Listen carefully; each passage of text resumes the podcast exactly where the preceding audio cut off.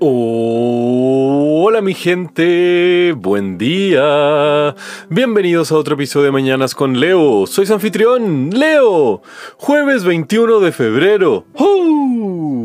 No sé ustedes, pero este para mí va a ser un muy buen día y eso es porque es 21 y 21 es un múltiplo de 7 y no sé ustedes pero siempre me han parecido muy lindos el número 7 al igual que sus múltiplos y cuando un día el mes cae en alguno de esos días me alegra un poquito.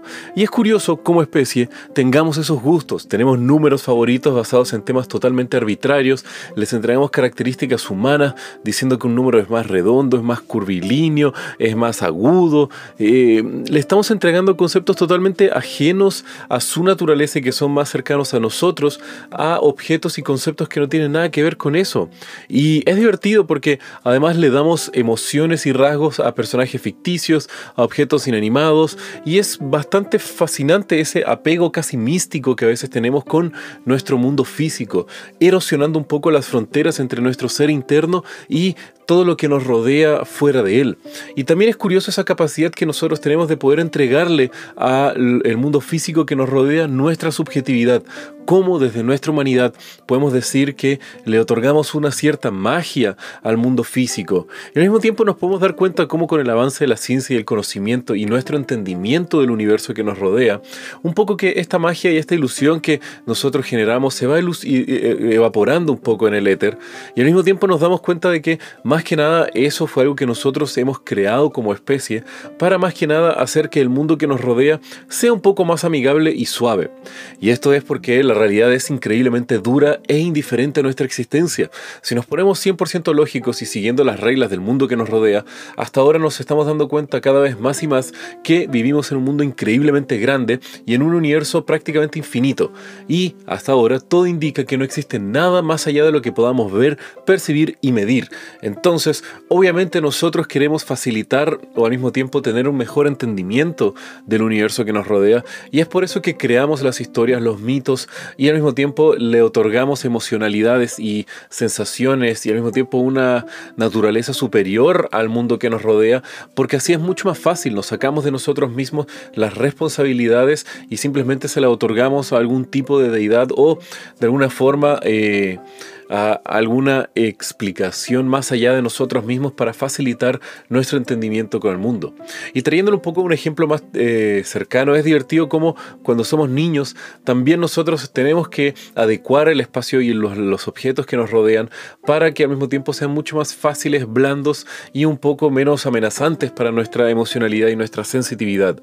Tenemos mantas eh, favoritas o juguetes que nos acompañaron durante nuestra infancia, los cuales realmente se van transformando con el tiempo y entre más, emoción nosotros le entregamos y le otorgamos a estos objetos, son prácticamente artefactos emocionales que al mismo tiempo tienen significados muy fuertes en la cual nos sentimos seguros con alguna muñeca, algún auto, trencitos o algún oso de peluche, quienes poco a poco se transforman casi que en protectores de los niños durante las noches de temor.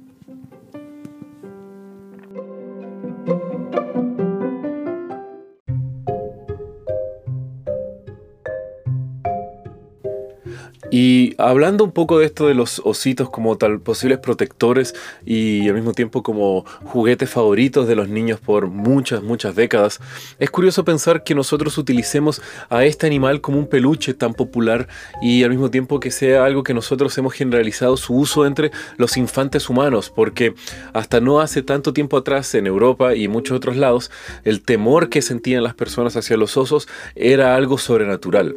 Estas máquinas biológicas de matar y comer eran depredadores nuestros. La humanidad estaba prácticamente subyugada bajo los osos y cómo no estarlo si cualquier competencia física que tendremos contra ellos perderíamos de forma eh, absoluta prácticamente cualquier competencia. Y fue así tal temor y pavor que provocaban los osos en distintas aldeas, tribus, eh, en gran parte de Europa, que el origen de la palabra de oso en el idioma inglés, bear, o al igual que en las lenguas germánicas, bag o en el sueco también la palabra bjorn es en realidad proveniente de las palabras que esos idiomas utilizaban para describir el color marrón o, por ejemplo en inglés, brown. ¿Y por qué se le decía de, este, eh, de esa forma a estos animales o por qué este origen existe? Bueno, esto es porque hace muchos siglos atrás existía la superstición que al llamar a los osos por su nombre correcto, que era la palabra arcto, la que se eh, utilizaba, esto de alguna forma podría invocar la presencia de un oso. Entonces no se les llamaba por su nombre en sí, sino que se los llamaba como esas cosas marrones o más o menos una declinación de, como decirlo en inglés, the brown one. Entonces es divertido pensar cómo los osos en esas lenguas germánicas y anglosajonas es más que nada unos Voldemorts, en las cuales del reino animal nosotros no utilizamos su nombre verdad, pero simplemente los mencionamos como aquellos animales que no deben ser nombrados, aquellas cosas marrones que son una increíble amenaza y que si los decimos pueden que lleguen y nos maten. Y también es divertido cómo pasamos de temerlos a ese nivel y cómo se transformaron en nuestros peluches favoritos. Y el origen de este osito de peluche proviene de Estados Unidos, porque el término que allá se llama es teddy bear. Y esto involucra una historia con el presidente de los Estados Unidos, Theodore Roosevelt. El tema es que Roosevelt era un hombre beligerante y bastante agresivo, queriendo siempre demostrar su masculinidad, y fue así como en 1902 salió a cacería con un grupo de amigos y personal de la Casa Blanca en búsqueda de un oso para ser cazado.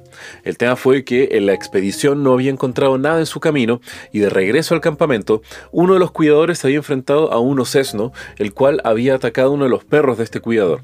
Así fue como el hombre le pega con la culata de su rifle, dejando al pequeño oso a y sangrando. Roosevelt, al estar llegando de vuelta al campamento, se le ofrece, como era la persona más importante dentro de la agrupación que estaba en la cacería, se le da el honor de poder realizar el tiro de gracia y matar a los Cessno. Él lo rechaza y decía que no hay honor en cazar un animal, ya estando aturdido y herido.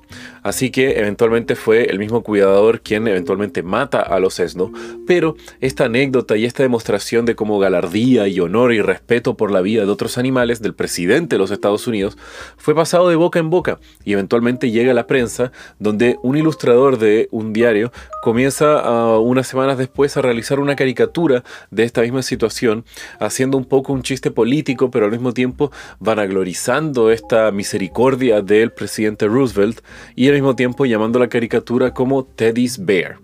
El tema fue que, inspirado por el cómic americano, el inventor Morris Mitchum comenzó a hacer eh, peluches de este oso inspirados en la anécdota de Roosevelt y los comenzó a llamar Teddy Bears. Y así fue un éxito rotundo para Mitchum, quien luego montó una empresa de juguetes para niños, la cual perduró desde 1907 hasta 1997. Y de forma paralela, en Alemania, una compañía de juguetes llamada Margarete Steiff comenzó también a diseñar y a manufacturar distintos osos de peluche, pero por temas de eh, patentes que no habían sido registradas en ambos países y la falta de comunicación, cada una de las dos empresas comenzó a producir y a vender osos de peluche sin saber de la existencia del otro, hasta muchas décadas después. Y fue así como Steiff siguió operando hasta el día de hoy una empresa, la cual fue fundada en 1880.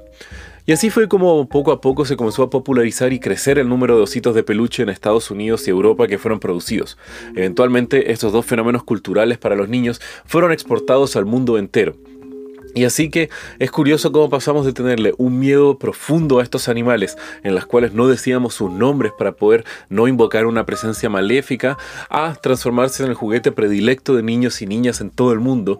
Y ahora lo vemos hasta como algo inofensible y adorable, pues los osos han sido totalmente dominados por la cultura y por la humanidad, siendo además ahora iconos de adorabilidad en otros ejemplos, como por ejemplo eh, el oso Winnie the Pooh.